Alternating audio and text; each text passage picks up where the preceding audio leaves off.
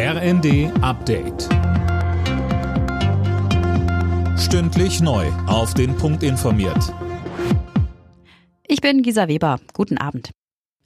Im Tarifstreit im öffentlichen Dienst haben sich Arbeitgeber und Gewerkschaften geeinigt. Die Beschäftigten bekommen erstmal 3000 Euro Inflationsprämie.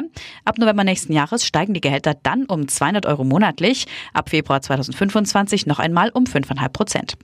Das Ergebnis wird die Attraktivität des öffentlichen Dienstes steigern, sagt der Verhandlungsführer der Länder, Hamburgs Finanzsenator Dressel. Auch wir müssen schauen, wie kann uns die Nachwuchsgewinnung in diesen Zeiten gelingen? Wie kann auch es gelingen, dass wir die Kräfte, die wir mühsam ausgebildet und geworben haben, auch bei uns bleiben, bei den Ländern? Und ich glaube, das haben wir auch als Leitmotiv durchaus genommen für eine Verständigung. Im Haushaltszoff fordert die SPD, die Schuldenbremse auch 2024 auszusetzen. Beim Bundesparteitag gab es dafür grünes Licht von den Delegierten. Kanzler Scholz zeigte sich zuversichtlich, dass man sich im Haushaltsstreit mit den Koalitionspartnern einigen wird.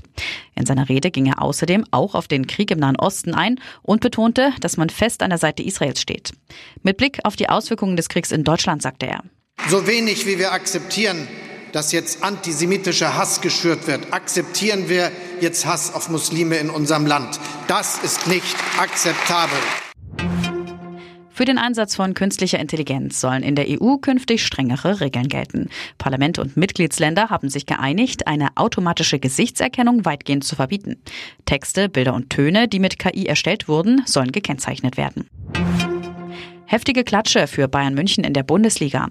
Der Rekordmeister kam bei Eintracht Frankfurt mit 1 zu 5 unter die Räder. Union hat mit einem 3 zu 1 gegen Mönchengladbach den ersten Ligasieg seit Ende August eingefahren. Außerdem spielten Wolfsburg-Freiburg 0 zu 1, Bremen-Augsburg 2 zu 0 und Heidenheim-Darmstadt 3 zu 2. Alle Nachrichten auf rnd.de